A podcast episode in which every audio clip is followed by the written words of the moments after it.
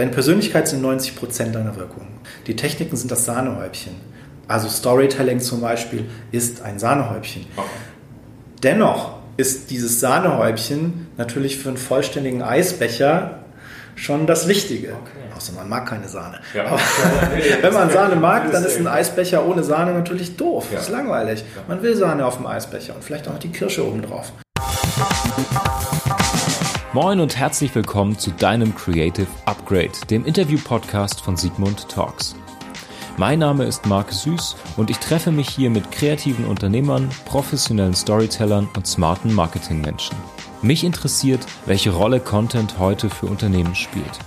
Zusammen mit meinen Gästen bespreche ich, wie man einzigartige Geschichten kreiert und diese am besten erzählt. Ich will mehr über ihre kreativen Prozesse erfahren, wie ihr Berufsalltag aussieht und was sie inspiriert.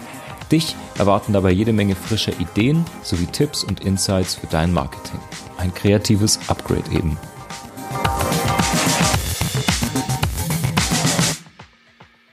Für dieses Creative Upgrade treffe ich Dr. Thomas Kukulis. Thomas arbeitet als Coach und Trainer. Er hilft Menschen dabei, eine Personal Brand aufzubauen, authentisch und überzeugend zu präsentieren und ihr Lampenfieber zu überwinden. Seine Karriere begann im Radio als Redakteur und Moderator. Dort hat er Entertainment und Infotainment für sich entdeckt und die Wichtigkeit der Selbstdarstellung. Im Anschluss hat er populäre Musik und Medien studiert und bereits während des Masterstudiums als Nebenjob Kommunikations- und Präsentationstrainings gegeben und dabei seine Leidenschaft entdeckt. Heute arbeitet er als Coach und Trainer in Hamburg, gibt Business-Seminare und hat ein Buch zum Thema NLP geschrieben, neurolinguistischer Programmierung. Im Creative Upgrade unterhalte ich mich mit Thomas über das Thema Personal Branding. Beim Begriff Personal Brand denken sicher viele von euch an Personality, also Stars und Sternchen aus Medien und Unterhaltung. Doch im Grunde sind viele von uns in ihrem Job eine Personal Brand.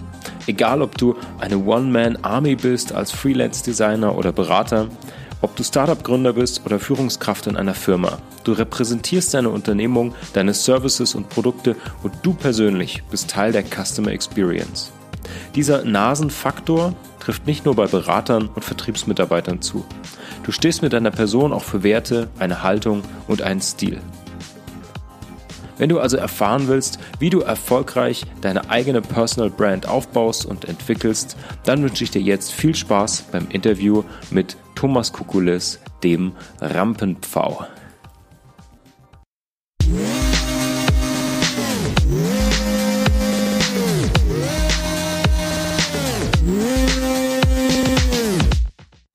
Ich freue mich, dass es geklappt hat. Herzlich willkommen. Ich freue mich auch. Danke für die Einladung, Max. Super. Gerne. Ich bin sehr gespannt. Genau, wir freuen uns auf dein kreatives Upgrade. Ähm, die erste Frage, die ich dir direkt stellen möchte. Wenn ich dich jetzt als Selbstdarsteller bezeichnen würde, wäre das ein Kompliment für dich oder eher eine Beleidigung? Das wäre auf jeden Fall ein Kompliment für mich, weil in meinem Business geht es ja darum, dass ich Menschen zeige, wie sie sich selbst darstellen können. Und das ist ein ganz, ganz wichtiger Teil des Geschäftsmodells, das ich fahre und für viele meiner Kunden natürlich auch ein ganz wichtiger Teil ihres Geschäfts. Und ohne das geht es gar nicht. Deswegen ist das ein absolutes Kompliment. Selbstdarstellung hat in unserem Sprachgebrauch immer so eine leicht negative Konnotation, das ist schon richtig. Aber das muss es eigentlich gar nicht haben, denn im Endeffekt bedeutet Selbstdarstellung nur, wie stelle ich mich selbst dar. Und das kann ich durchaus sympathisch, wertschätzend, offen, einladend machen und dann ist es was ganz Positives. Insofern vielen Dank fürs Kompliment. Sehr gerne. Genau, und wie wir das verstehen, du hast es schon ein bisschen vorweggenommen, da gehen wir nachher noch gerne näher drauf ein. Vielleicht fangen wir ganz vorne an. Du bist Coach und Trainer, auch für das Thema Personal Branding, für Präsentationstechniken und fürs Thema Lampenfieber. Wie kamst du zu dem Job? Ja, bei mir ist es so, ich feiere dieses Jahr 21-jähriges Jubiläum. Seit 21 Jahren stehe ich regelmäßig vor Publikum auf der Bühne. Vor 21 Jahren noch nicht als Coach und Trainer. Damals habe ich Radio gemacht. Da sieht man sein Publikum nicht unbedingt. Da hat man, so wie jetzt hier, ein Mikrofon vor der Nase und sieht sein Publikum nicht. Bin aber auch relativ schnell in Live-Situationen reingegangen. Also habe Sportevents, Musikfestivals, manchmal auch Autohauseröffnungen, das dann auch bezahlt war, moderiert. Alles, was in irgendeiner Form Sprechen vor Publikum beinhaltet hat. Und das hat mir sehr, sehr viel Spaß gemacht. Gleichzeitig hatte ich aber auch unglaubliches Lampenfieber. Also der Einstieg in das Thema war relativ niederschwellig. Ich bin über ein Projekt eines Lokalsenders da reingerutscht. Da war ich noch so in den letzten Zügen der Schule und hatte die Chance, da mal reinzuschnuppern. Und das war im Prinzip so ein, wie so ein langes Praktikum, was man eigentlich mhm. macht. Also über einen längeren Zeitraum regelmäßig da hingehen und sich das anschauen. Und dabei habe ich gemerkt, es macht mir unglaublich viel Spaß. Gleichzeitig habe ich aber auch erlebt, was für eine Wahnsinnsherausforderung ist, dass jedes Mal vor einem Moderationstermin einem so das Herz in die Hose rutscht, dass man am liebsten abhauen möchte oder im Boden versinken. Okay. Und dann habe ich natürlich nach Wegen gesucht, wie ich das überwinden kann. Und es war ein langer Prozess, aber dieser Prozess hat mir nicht nur geholfen, mein eigenes Lampenfieber zu überwinden, um das mal so ganz schnell zusammenzufassen, sondern eben auch dahin zu kommen, dass ich das heute anderen Menschen beibringen kann und ihnen helfen kann, ihr Lampenfieber zu überwinden. Okay. Ähm, warst du damals selbst auch bei Coaches? Hast du das so überwunden oder hast du dich auch irgendwie selbst reingearbeitet und dir das selbst erarbeitet sozusagen? Also ich habe mir schon Hilfe gesucht, weil ich der Meinung bin, die Abkürzung, die einem ein Coach geben kann, die ist auf jeden Fall das mhm. Geld wert, was man dafür bezahlt. Leider war es damals bei mir so, ich bin zu sehr vielen Coaches und Moderationstrainern gefahren, ganz Deutschland und habe denen immer gesagt, ich habe echt Bock drauf, ich will unbedingt Radiomoderator werden, aber ich habe so wahnsinnig Lampenfieber. Was kann ich tun? Und die meisten haben gesagt, das verwechselt sich. Also so ein bisschen wie wenn du zum Arzt gehst und sagst, mir tut der linke Fuß wie beim Auftreten was kann ich tun? Und der Arzt sagt, oh, das verwechselt sich. Also ja, ja, ja. da gehst du relativ unzufrieden und frustriert raus. Und so ging es mir ganz häufig. Und dann habe ich eben selber aktiv nach Wegen gesucht. Und das war dann auch das, wo ich auf Ansätze gestoßen bin, wie ich mir selber helfen konnte. Erstmal, wie ist das Problem aufgestellt, wie ist es strukturiert und wie kann ich mir selber helfen. Und eine der Sachen, auf die ich gestoßen bin, ist NLP, das neurolinguistische Programmieren, als eine Technik, mit der man klar Kommunikation mit anderen optimieren kann, aber auch mit sich selbst. Und das mit sich selbst in eine wirkungsvolle Kommunikation gehen, war für mich in Bezug auf Lampenfieber auch ein ganz, ganz wichtiger Punkt und hat mir sehr, sehr geholfen, das zu verstehen, wie Lampenfieber funktioniert und die Mechanismen zu verstehen und dann eben auch Wege zu finden, wie ich damit arbeiten kann, es zu überwinden. Das ist so einer der Bausteine, mit denen ich vorgehe. Und das war in der Zeit, als ich im Masterstudium war, da habe ich NLP entdeckt und es war damals auch eine Ergänzung für meinen Studentennebenjob. Ich hatte für mich sage ich immer, den besten Nebenjob der Welt in der Uni. Meine Kommilitonen sind Kellnern gegangen oder haben Pizza ausgefahren und ich durfte aufgrund dieser Vorerfahrung im Radio dann eigene Seminare geben. Mein Studiengangsleiter damals gesagt hat, ach Mensch, Sie können das doch, Sie wissen doch, wie man vor Publikum steht. Die meisten unserer Studenten können das nicht, dann zeigen Sie denen das doch mal. Und das war deutlich besser bezahlt und ich habe mir gedacht, Mensch, auch eine gute Qualifikation. Und insofern habe ich dann diesen Nebenjob gemacht und dabei gemerkt, wie viel Spaß mir das auch macht, nicht nur vor Publikum zu stehen und Entertainment zu machen, sondern auch etwas zu vermitteln, was bleibt, wodurch sich Menschen entwickeln können. Und das war dann eben auch so ein Baustein, wo ich für mich gemerkt habe, Zeit für eine berufliche Veränderung nach etwa zehn Jahren Radio, die ich gemacht hatte, zum Teil dann neben dem Studium aber auch schon davor dann zu sagen, okay, gut, jetzt, jetzt verändere ich mich und gehe in diese Richtung. Und dann war eben einer der Bausteine, die NLP-Ausbildung mhm. zu machen, um so ein ganz praktisches Handwerkszeug an der Hand zu haben, mit dem man dann auch Menschen helfen kann, solche Prozesse zu optimieren und an sich selbst zu arbeiten, aber eben auch mit anderen zu arbeiten und in der Kommunikation, in der Präsentation wirkungsvoller rüberzukommen. Das war ein, ein, äh, Kurztrip durch 20 Jahre Karriere. Danke. Ähm, und jetzt heute bist du hier in Hamburg und ähm, du hilfst Leuten unter anderem, das soll so ein bisschen der Schwerpunkt für unser Interview heute sein, auch ihre eigene Personal Brand zu entwickeln. Also eine Persönlichkeitsmarke, jetzt mal im weitesten Sinne übersetzt.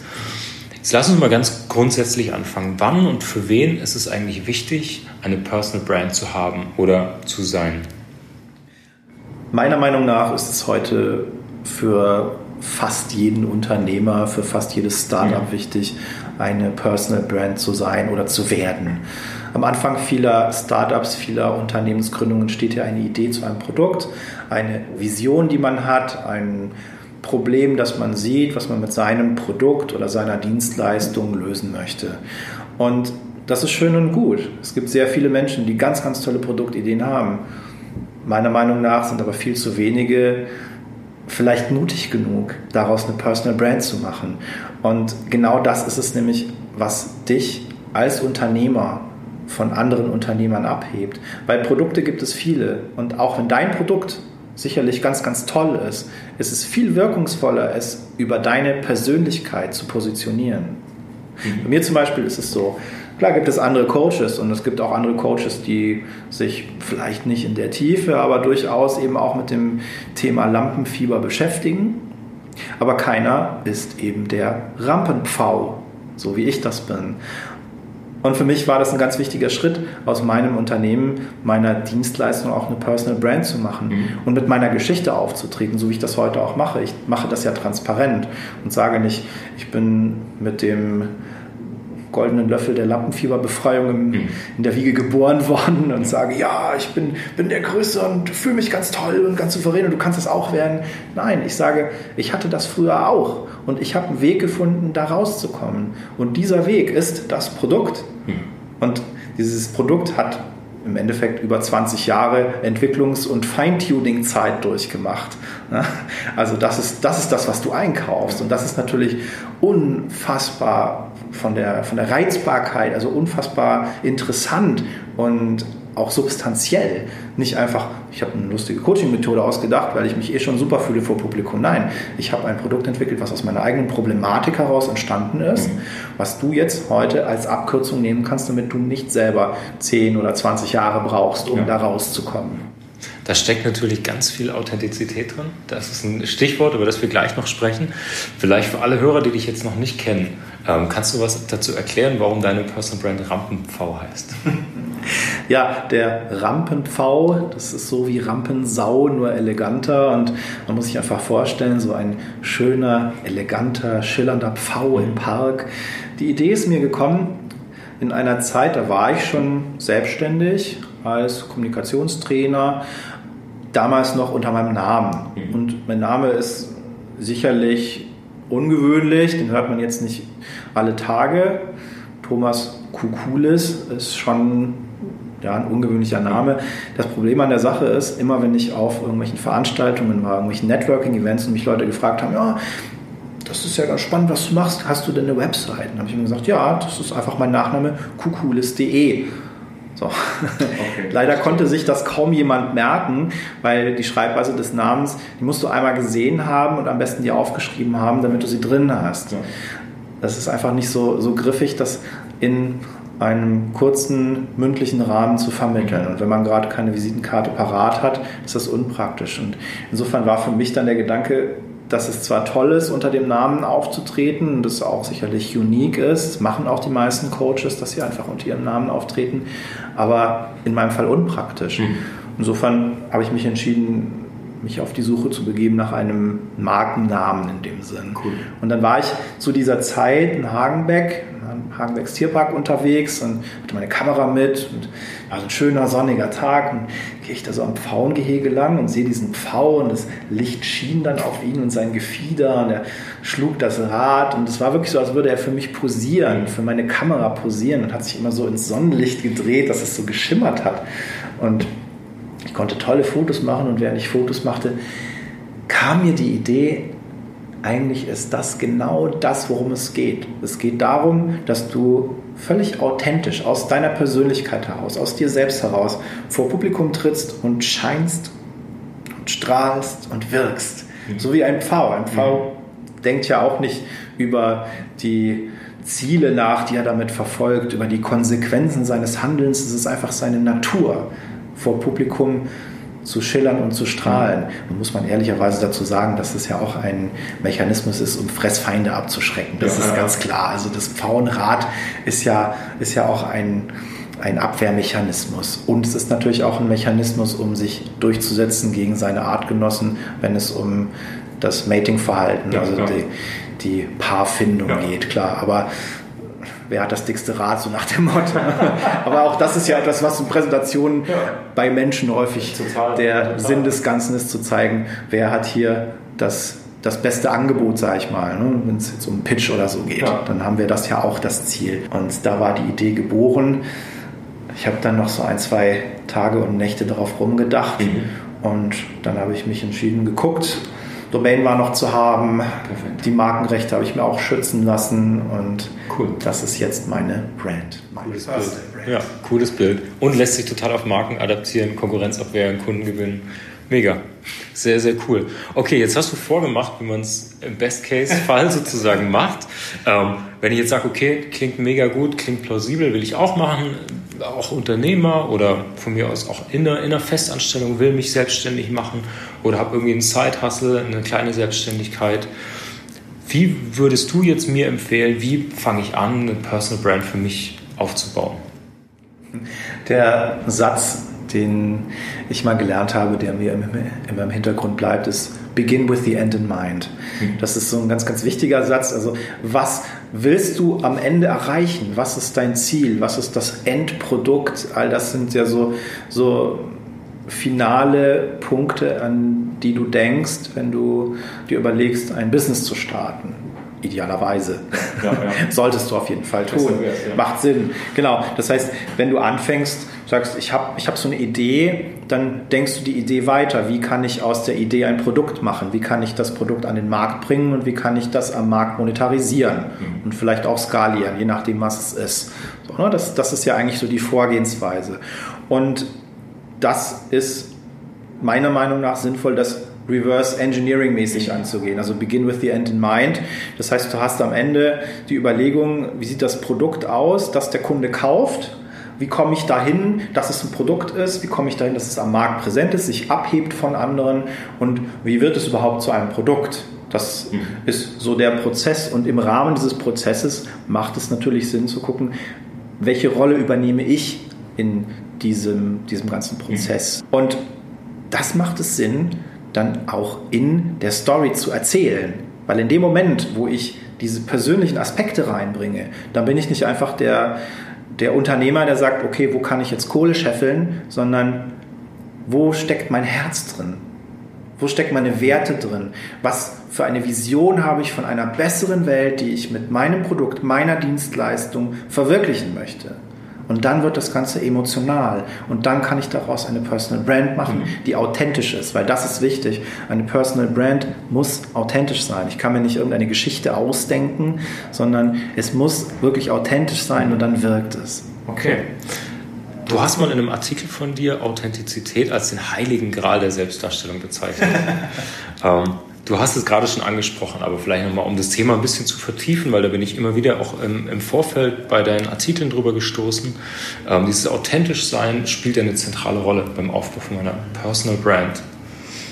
Wenn ich jetzt von Null anfange, wie nähere ich mich dem an? Wie kann man, ich kenne zumindest von mir selbst, wenn man zum Beispiel in eine Präsentationssituation geht, es ist oft gar nicht so leicht, sich selbst zu bewerten. Bin ich gerade authentisch oder bin ich in manchen Situationen authentisch oder nicht? Wie wäre da deine Herangehensweise?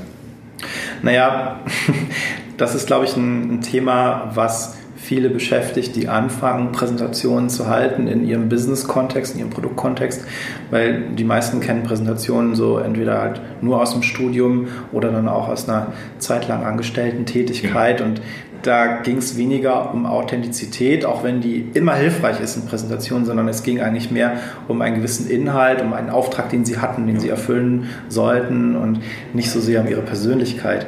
Wobei ich all meinen Klienten sage, Persönlichkeit ist dein größtes USP, auch wenn du angestellt bist. Es ist völlig egal. Ja, es geht immer darum, wenn du Persönlichkeit zeigst, dann hast du keine Konkurrenz mehr. Es gibt vielleicht Mitbewerber am Markt, es gibt Kollegen. Ich zum Beispiel verstehe mich auch als konkurrenzlos, mhm. mhm. weil es gibt nur den einen Rampen-V. Es gibt nur den einen Dr. Thomas Kukulis. Und deswegen, es gibt viele tolle Kollegen am Markt, die auch gute Coaches sind, die auch gute Trainer sind, die ihre Produkte haben, die ihre Ansätze haben, ihre Vision haben. Völlig in Ordnung. Und nicht jeder Coach und jeder Trainer passt zu jedem Kunden. Aber es sind keine Konkurrenten für mich, weil die Personality, die ich habe, ist mein USP, mein größtes USP. Und mhm. wenn du das berücksichtigst, egal ob als Angestellter oder als Unternehmer, dann bist du erstmal konkurrenzlos mhm. und dann bist du auch authentisch. Jetzt haben wir schon einen zweiten wichtigen Baustein. Habe ich auch bei dir gelesen, habe ich im Vorfeld auch öfter in der Recherche gelesen. Authentizität, klar, ist die Basis. Persönlichkeit als, als USP finde ich, find ich total nachvollziehbar. Mhm. Und da gibt es noch das Thema, das Ganze aber natürlich auch zielgerichtet zu machen. Das heißt, da brauche ich dieses Storytelling-Element. Mhm. Das heißt, authentisch, ja, äh, Persönlichkeit, aber da muss ich es ja irgendwie noch in Form bringen sozusagen. Und das, das äh, greift jetzt ein bisschen auf, was du gerade schon erzählt hast. Wie macht es vielleicht der Wettbewerb? Was sind Marktstandards auch für Präsentationen? Ähm, mich würde einfach interessieren, das könnte ja fast im Gegensatz stehen dazu. Also einmal schöpfe ich aus mir selbst, dem, wie ich bin, und dann muss ich das Ganze natürlich noch irgendwie in Form bringen zum Thema Storytelling. Ähm, wie kann man das kombinieren, deiner Meinung nach? Das steht überhaupt nicht im Gegensatz zueinander. Okay. Im Gegenteil, es greift total ineinander. Mhm. Schau, wenn du deine Authentizität als das Fundament nimmst, ja, deine Persönlichkeit sind 90 Prozent deiner Wirkung. Ist wirklich so. Also ich habe ja, hab ja auch eine Doktorarbeit geschrieben mhm. über das Thema öffentlich sprechen und habe mit Experten gesprochen, die das in der Summe ihrer Erfahrungsjahre über 100 Jahre machen. So, also in dieser Doktorarbeit stecken über 100 Jahre Expertenwissen. Und die haben alle gesagt, deine Persönlichkeit ist das Wichtigste. Ist über 90 Prozent deiner Wirkung. Die Techniken sind das Sahnehäubchen. Also Storytelling zum Beispiel ist ein Sahnehäubchen. Okay. Dennoch ist dieses Sahnehäubchen natürlich für einen vollständigen Eisbecher schon das Wichtige. Okay. Außer man mag keine Sahne. Ja. Aber wenn man Sahne mag, dann ist ein Eisbecher ohne Sahne natürlich doof. Ja. Das ist langweilig. Man will Sahne auf dem Eisbecher und vielleicht auch noch die Kirsche oben drauf. Und deswegen sind Techniken einfach der Feinschliff, mhm. das Feintuning und ein Mittel, was dir hilft, das, was in dir ist, authentisch ist, so zu transportieren, dass dein Gegenüber das auch versteht. Mhm. Weil du kannst in dir authentisch sein. Das heißt aber nicht, dass dein Gegenüber das auch versteht. Und Storytelling ist ein Mittel dafür. Storytelling ist im Prinzip eine Struktur, die wir seit Tausenden von Jahren kennen. Mhm. Wenn du dir Heldensagen anguckst, wenn du dir Märchen anguckst, wenn du dir selbst die Geschichten aus der Bibel anguckst, das alles ist Storytelling. Okay.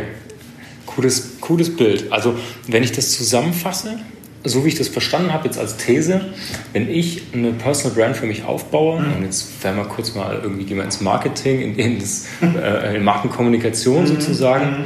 dann kann ich damit sozusagen meinen kompletten Funnel abdecken. Also so klassischer Sales-Trichter mhm. fängt ja oben an mit Aufmerksamkeit, mhm. endet dann unten in, wie auch immer die Conversion aussieht, Kauf, Buchung, Coaching-Session und danach sogar über die Empfehlung.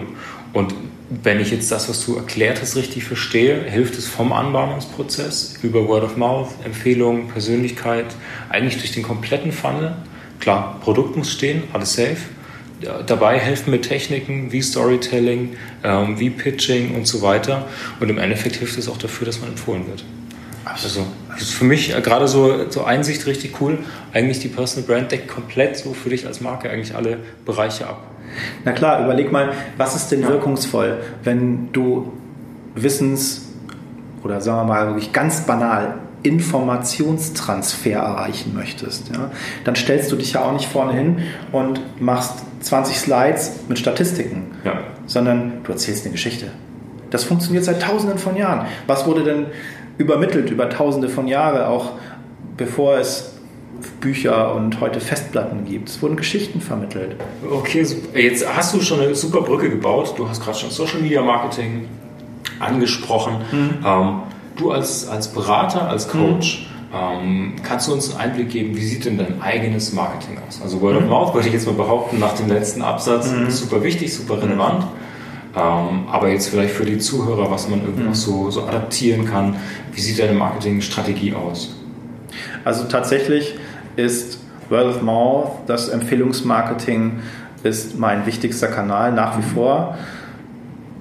Und das Spannende ist, nach fast zehn Jahren Selbstständigkeit wird es auch noch immer wichtiger. Ja. Weil natürlich ich mit meiner Brand eine gewisse Bekanntheit aufgebaut habe und Leute auf mich zukommen, von denen ich noch nie gehört habe, weil sie eben über eine Empfehlung gekommen mhm. sind. Klar. Gleichzeitig ist Social Media ein schöner Kanal, mit dem man das unterstützen kann. Ich verstehe die Social Media Kanäle, die ich nutze, nicht unbedingt als die, die primären Akquisekanäle, sondern als Möglichkeit, meine Personal Brand zu zeigen und einen Einblick in meine Arbeit, mhm. mein Leben zu geben und eine Beziehung zu mir aufzubauen für Leute, die mich noch nicht kennen. Das ist der Ansatz dahinter. Mhm. Okay. Also mein Hauptkanal, den ich nutze, ist Instagram. Mhm. Und der Content, der auf Instagram geht, der wird gleichzeitig auch auf Facebook dann zwar nativ gepostet, aber ja. es ist der gleiche Content. Twitter wird auch noch befüttert. Das wird dann zusätzlich noch bespielt. Da sind im Prinzip dann nur Links zu Instagram mhm. drin. Da wird kein nativer Content gepostet, kein extra Content. Auf YouTube poste ich auch Videos unregelmäßig, aber auch da gibt es Content von ja, mir. Ja. Und dann bin ich natürlich in solchen Formaten wie jetzt in deinem wundervollen Podcast hin und wieder zu Gast oder auch bei Facebook Live Talks mhm. oder bei Online-Kongressen und natürlich auch bei sage ich jetzt mal, physischen Kongressen, ja, wo man echte Vorträge hält. Und auch das sind Sachen, die natürlich wiederum auf Social Media dann gezeigt werden und dort verarbeitet werden, dass die Leute daran teilhaben können. Okay. Ähm, was ich finde, als Anmerkung noch, was man auf deinen Kanälen sehr schön sehen kann, das habe ich mal so als, als Leitlinie gelesen, das fand ich sehr, sehr relatable für das Thema Personal Branding. Du kannst es persönlich machen und du musst es aber nicht privat machen. Mhm. Und die Unterscheidung fand ich extrem gut, weil sich viele Leute nicht so leicht tun, wo höre ich auf, was ist schon zu privat. Nein, du kannst sehr persönlich sein in der Kommunikation, musst es aber nicht privat machen. Das fand ich, einen guten, fand ich so eine gute Leitlinie für mich dabei. Mhm. Genau, also für mich ist genau dieser Ansatz ganz wichtig, weil das, was ich auf Social Media zeige, ist natürlich gefiltert. Also ich habe sehr, sehr bewusst gelernt, damit umzugehen. Und ich glaube, das ist im, im Zuge von Medienkompetenz, gerade was Social Media angeht, ein ganz, ganz wichtiges Basic-Wissen. Coole Herleitung wissen bestimmt viele nicht, weil Persona ist im Marketing ja auch immer so eine erweiterte Zielgruppe, sage ich jetzt mal in, in mhm. Kurzform, wo man eben genau sich auch darauf fokussiert, was sind Bedürfnisse, Probleme, Verhalten. Cool. Und jetzt hast du gerade gesprochen über die Auswahl von Themen, von Inhalten wenn wir daran anknüpfen möchten. Du bist, du hast schon erzählt, du bist in Social Media unterwegs, du hast einen eigenen Blog, du machst YouTube-Videos, um dich und deine Coaching-Themen auch zu zeigen. Ähm, Gibt es bei dir Redaktionspläne? Hast du sozusagen einen großen Themenfahrplan oder wie generierst du Content? Ich habe eine Zeit lang mit einem Redaktionsplan gearbeitet mhm. und ich glaube, dass es, wenn man am Anfang der Content-Produktion steht und dann noch wenig Erfahrung hat, durchaus sinnvoll und hilfreich ist. Ja. Mittlerweile mache ich das nicht mehr, weil ich sehr, sag ich mal, situativ bezogenen Content poste. Also ich, ich poste viel über meinen Alltag und den kann man bedingt planen. Also natürlich weiß ich im Vorfeld einer Woche, was habe ich für Termine in der Woche und überlege mir schon, was davon macht Sinn auf Social Media zu zeigen, was nicht, was könnte meine Follower interessieren und was nicht. Das schon.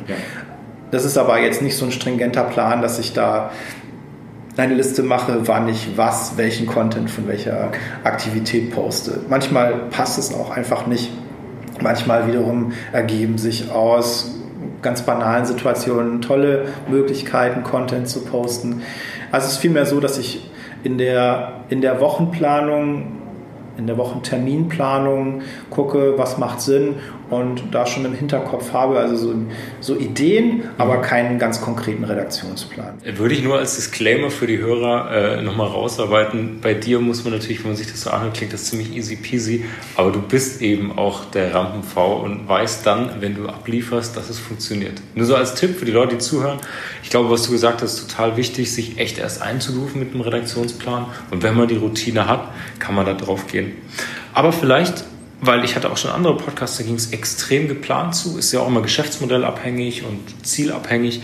Aber deswegen würde es mich nochmal interessieren, wie dein, wenn du das irgendwie erklären willst, wie dein kreativer Prozess dann wirklich so ein bisschen aufzubrechen. Wie läuft der ab? Du hast eine Idee, verarbeitest du die sofort? Ähm, vielleicht auch ein bisschen Einblick in den Workflow zu geben. Egal, ob das jetzt Postings sind oder Blogartikel, weil ich glaube, du einer von denen bist, die spontan, aber zuverlässig abliefern können. Und wir hatten schon Modelle, wo es eben sehr geplant war, wo man dann über zwei, drei bis zu acht Wochen Redaktionspläne hat. Das kennen wir schon, aber das Spontane würde mich interessieren. Ja, in der Regel ist es so, mein wichtigstes Arbeitsgerät ist einfach mein Smartphone. Mhm. Das habe ich ständig bei mir und wann immer ich eine Idee habe, dann notiere ich mir das sofort, weil sonst ist sie weg. Das, die Erfahrung habe ich schon ein paar Mal gemacht, ja. dass ich mir sage, ich merke mir das und zehn Minuten später ist es weg. Deswegen notiere ich mir wirklich alles, was geht und dann kann ich später darauf zugreifen. Und manchmal sind das Stichsätze zu einer Themenidee, die ich habe oder es sind nach Begegnungen mit Menschen, es sind so Kurzskizzen von einem Gesprächsthema, was wir hatten, das ich dann im Kopf behalten möchte, so dass ich ja, mir vielleicht auch zwei, drei Sätze dazu notiere oder ein paar Stichpunkte. Genug, um es rekonstruieren zu können und daraus einen Post zu machen. Nun ist es so, wie du gesagt hast, da steckt eine gewisse Erfahrung dahinter, ja, aber es steckt auch eine gewisse Struktur dahinter. Ich habe natürlich schon einige Didaktikmodelle, auf die ich zugreifen kann, die in der ja, sag ich mal, Live-Rhetorik in der Präsentation funktionieren, die aber ja. auch für sowas wie ein Social-Media-Post funktionieren, die es mir erleichtern, in kurzer Zeit sowas zu verfassen. Das ist natürlich schon so der Shortcut oder der, mhm. sag ich mal, der Hack, Hack um, um sowas zu erstellen. Ja. Das ist auch etwas, was ich all meinen Kunden beibringe. Solche Didaktikmodelle, da gibt es verschiedene und je nach, je nach Special Need, ja. je nach Anforderungen, wo sie es einsetzen, macht halt Modell A, B oder C Sinn. Mhm. Und das in einer, sage ich mal, verständlichen Form zu vermitteln, das ist ein ganz wichtiger Teil von vielen meiner Coachings und auch meiner Trainings, die ich mache, weil das für die Menschen, die es bekommen, so unfassbar, unfassbar erleuchtend ist, ja in ihrer Arbeit eine Riesenerleichterung bedeutet, eine Zeitersparnis ohne Ende. Wie oft hast du dir schon überlegt, du hältst eine Präsentation, du bereitest einen Pitch vor oder du willst Content posten. Wie fängst du überhaupt an? Mhm. Und wenn du so ein Modell hast, dann kannst du dir vorstellen, das ist wie eine Eiswürfelform, wo du Wasser reingießt. Okay. Da hast du deine Kanne voll Inhalte und du gießt es einfach drüber und der Content findet die richtigen Kammern, fertig ist okay. es. Das heißt, ich kann mir ein didaktisches Modell, wie du es erklärst, sozusagen als Storyline, als bestimmte äh, vorgegebene Struktur oder so mhm. vorstellen, der kann ich folgen und kann dann relativ safe sein, das ist unterhaltsam und meine Botschaft kommt an. Genau, das ist wie so eine Blueprint mhm. und diese Blueprint funktioniert, wenn du sie im richtigen Kontext einsetzt, immer. Finde ich einen super guten Content-Hack, didaktische Modelle als Blueprints für seine Inhalte zu machen, weil wenn ich die im Halfter habe, kann ich wirklich auch spontan was abliefern. Sehr, sehr cool. Du hast viele Social-Media-Kanäle, die du nutzt. Kannst du, ich weiß es nicht, ich weiß nicht, aber vielleicht kann man das kategorisieren. Gibt es, je nach Persönlichkeitstyp, gibt es ja verschiedene Kanäle, sage ich mal, über die ich kommunizieren kann, die sich da anbieten. Würdest du das unterschreiben oder ist das was, was ich unabhängig von meiner Personal Brand auswähle? Also als Beispiel, wenn ich jetzt irgendwie nicht der Typ für Videos oder gar Live-Videos bin, bin ich vielleicht eher auf Twitter zu Hause und so weiter. Also gibt es für dich ein Matching zwischen, ich inszeniere mich auf bestimmten Kanälen und bin ein bestimmter Typ? Auf jeden Fall. Also der Kanal muss zum Sender passen, mhm. der Kanal muss aber auch zum Empfänger passen. Okay. Das heißt, wenn du der, sag ich jetzt mal, der Snapchat-Typ bist, mhm. weil du das ein super Medium findest, es ist schnell, es ist interaktiv und du kannst es zwischendurch machen. Deine Zielgruppe ist aber nicht auf Snapchat unterwegs. Dann ja. schießt du ins Leere. Ja. Dann bringt der Kanal nichts. Das heißt, auch hier begin with the end in mind. Guck, auf welchen Kanälen ist deine Zielgruppe unterwegs und streich alle raus, wo sie nicht unterwegs ist. Und aus den Kanälen, wo sie unterwegs ist, suchst du dir die aus, die am besten für dich passt. Bei mir zum Beispiel, meine Zielgruppe ist auch nicht auf Snapchat unterwegs. Ja, ja, ja. Würde für mich keinen Sinn machen. Ich, ich arbeite überhaupt nicht mit Snapchat, weil, es, weil es einfach sinnfrei wäre. Meine Zielgruppe ist auf Instagram und Facebook unterwegs. Die ist zum Teil auch auf YouTube unterwegs mhm. und die ist auch und da seid ihr ja super aufgestellt mit eurem Podcast. Die ist nämlich auch ganz, ganz fleißige Podcast-Zielgruppe ja. und deswegen werde ich im Laufe des Jahres auch noch mit meinem eigenen Podcast starten. Oh, cool. Ja. Aber was wir auf uns freuen können. Oh ja. Schön. Wir haben viel über Social Media gesprochen. Du hast uns einen coolen Content-Hack verraten. Mich würde noch interessieren, wie du zu dem Thema Trends stehst. Also jede Marke, jedes, jede Marketingstrategie verändert sich natürlich auch. Es kommen neue Kanäle, neue Medien dazu. Wie experimentierfreudig würde mich interessieren, bist du selbst und wie siehst du das auch für eine persönliche Marke? Also die muss ja auch eine gewisse Stringenz haben und je nachdem, wie meine Personal Brand eben aussieht, das ist gerade schon erwähnt, probiere ich dann mal TikTok aus, wenn ich irgendwie äh, selber jetzt vielleicht irgendwie eine Bühne brauche oder so. Ja, einfach wie experimentierfreudig bist du da? Also ich bin auf jeden Fall experimentierfreudig und ich glaube, jeder Unternehmer sollte experimentierfreudig bis zu einem gewissen Grad sein, weil sonst verpasst du irgendwann den Anschluss.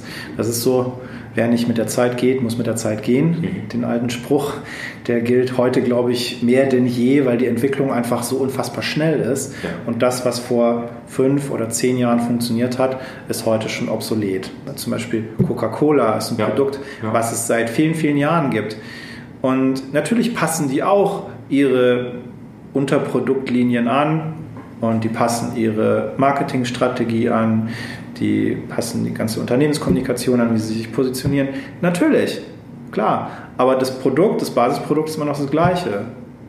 Und deswegen, so kannst du es auch machen. Mhm. Wenn du in der Basis ein gutes Produkt hast und deine Geschichte klargezogen hast, und bei Coca-Cola gibt es ja zum Beispiel nicht die Galionsfigur des Unternehmens. Da ist es einfach wirklich nur das Produkt.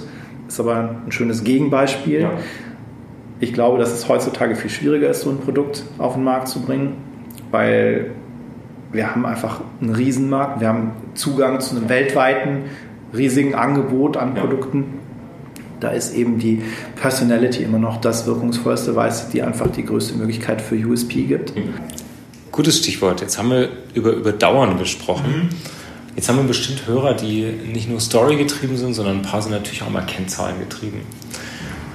Gibt es das in der Welt von einem Personal Branding? Gibt es KPIs oder irgendwas, wo ich, ich habe verstanden, dass ich viel aus mir selbst schöpfen kann und auf mich vertrauen sollte, muss, dann auch kann, wenn ich eine Personal Brand habe. Aber gibt es denn von außen Kennzahlen oder irgendwelche Erfolgskriterien, wo ich auch merke, ich bin auf dem richtigen Weg oder ich muss vielleicht nachjustieren?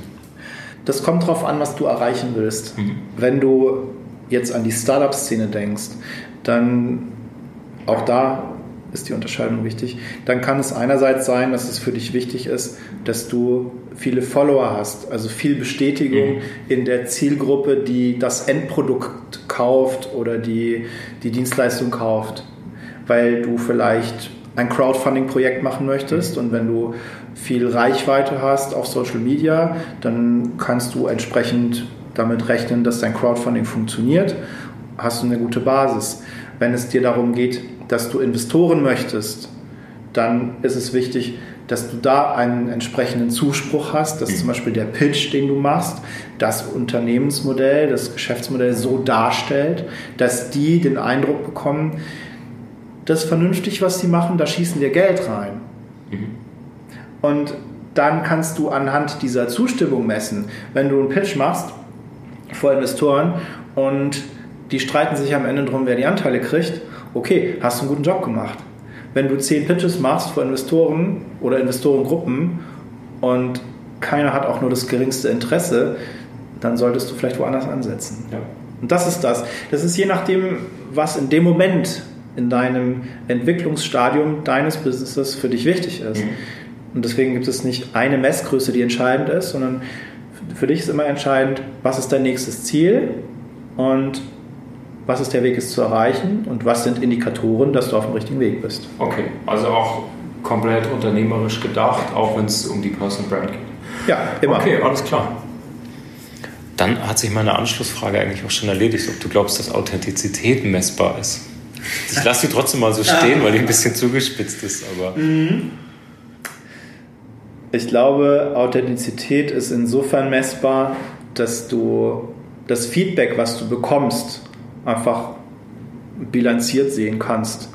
Wenn du mehr Feedback bekommst, dass das nicht nur was, sondern auch wie du dich darstellst, dass es gut ist, dass die Leute das ansprechen, sympathisch, substanziell finden.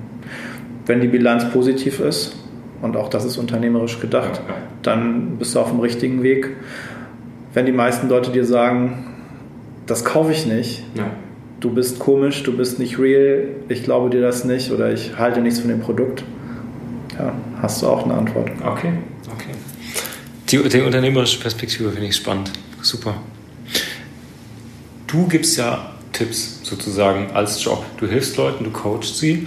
Ähm, eine ganz andere Frage, wie machst du das für dich selbst? Wo holst du dir denn Feedback und Tipps ab, um dich zu spiegeln? Na, jeder, guter jeder gute Coach hat mindestens auch einen Coach. Ich habe natürlich okay. selber auch Coaches okay. für bestimmte Bereiche, in denen ich mein Unternehmen weiterentwickeln möchte oder gewisse Teile meiner Persönlichkeit, meiner Personal Brand weiterentwickeln mhm. möchte. Jeder gute Coach, jeder gute Trainer hat auch seine Berater. Ähm, tatsächlich eine der letzten Fragen, die ich jetzt schon für dich habe. Du hast gerade schon so einen kleinen Ausblick gegeben. Mhm. Ähm, du wirst deinen eigenen Podcast starten. Ähm, wie geht es sonst weiter bei dir? Gibt es was? Gibt es Events? Gibt es äh, Kurse, auf die man sich freuen kann? Ja, auf jeden Fall. Also ich bin, bin derzeit jetzt viel in-house, in Unternehmen gebucht. Mhm. Das wird so über den Sommer, also auch in der Sommerpause. Ich, ja, weiß noch gar nicht, wann ich so richtig Urlaub machen werde. Von Sommerloch spüre ich noch nichts. Mhm. Im Herbst geht es dann weiter. Da bin ich dann wieder mit Vorträgen auch öffentlich unterwegs. Also eins der ersten Events im Herbst wird sein die We Society World Konferenz hier in Hamburg. Das ist eine Konferenz über Nachhaltigkeit, unter anderem auch Nachhaltigkeit im Business. Ich freue mich sehr dabei zu sein. Und das wird dann das nächste größere Speaker-Event sein. Und ich habe ein paar Projekte, zum Teil darf ich auch noch nicht drüber reden. Also okay. ich habe ja vor zwei Jahren schon mal ein Start-up gecoacht, das darf ich ja sagen, Tastillery, mhm. die waren bei Höhle der Löwen bei und haben sich da präsentiert, sehr erfolgreich und ich sag mal so, vielleicht gibt es dieses Jahr wieder ein Projekt, bei dem ich ein Startup begleitet habe, was bei Höhle der Löwen dabei ist. Möglicherweise. Okay, sind, sind wir mal gespannt. Mehr verrate ich noch okay, nicht. Cool. Okay, cool. Dann haben wir viel, worauf wir uns freuen können. In den Shownotes werden wir die Themen auch verlinken. Als abschließende Frage nach einem echt spannenden und mit vielen Insights ausgestatteten Podcast möchte ich dir eine Frage stellen, die alle Gäste von mir kriegen. Was war denn der wichtigste Ratschlag, den du in deiner Karriere bekommen hast und den du jetzt an mich und die Hörer weitergeben magst? Der wichtigste Ratschlag in meiner Laufbahn war noch zu meiner Radiozeit. Ich habe damals ein Moderationsseminar besucht mit Jan Malte Andresen, den wir vom NDR kennen, und Alfred Rücker, Schauspieler, der früher unter anderem Polizeiruf gespielt hat. Und die haben ein Moderationsseminar gegeben. Und Alfred Rücker hat mir damals einen Satz gesagt, der gerade im Thema Positionierung als Personal Brand glaube ich, ganz zentral ist. Thomas, du bist ein Typ und du bist ein guter Typ. Ja? Du hast schon ganz, ganz viel.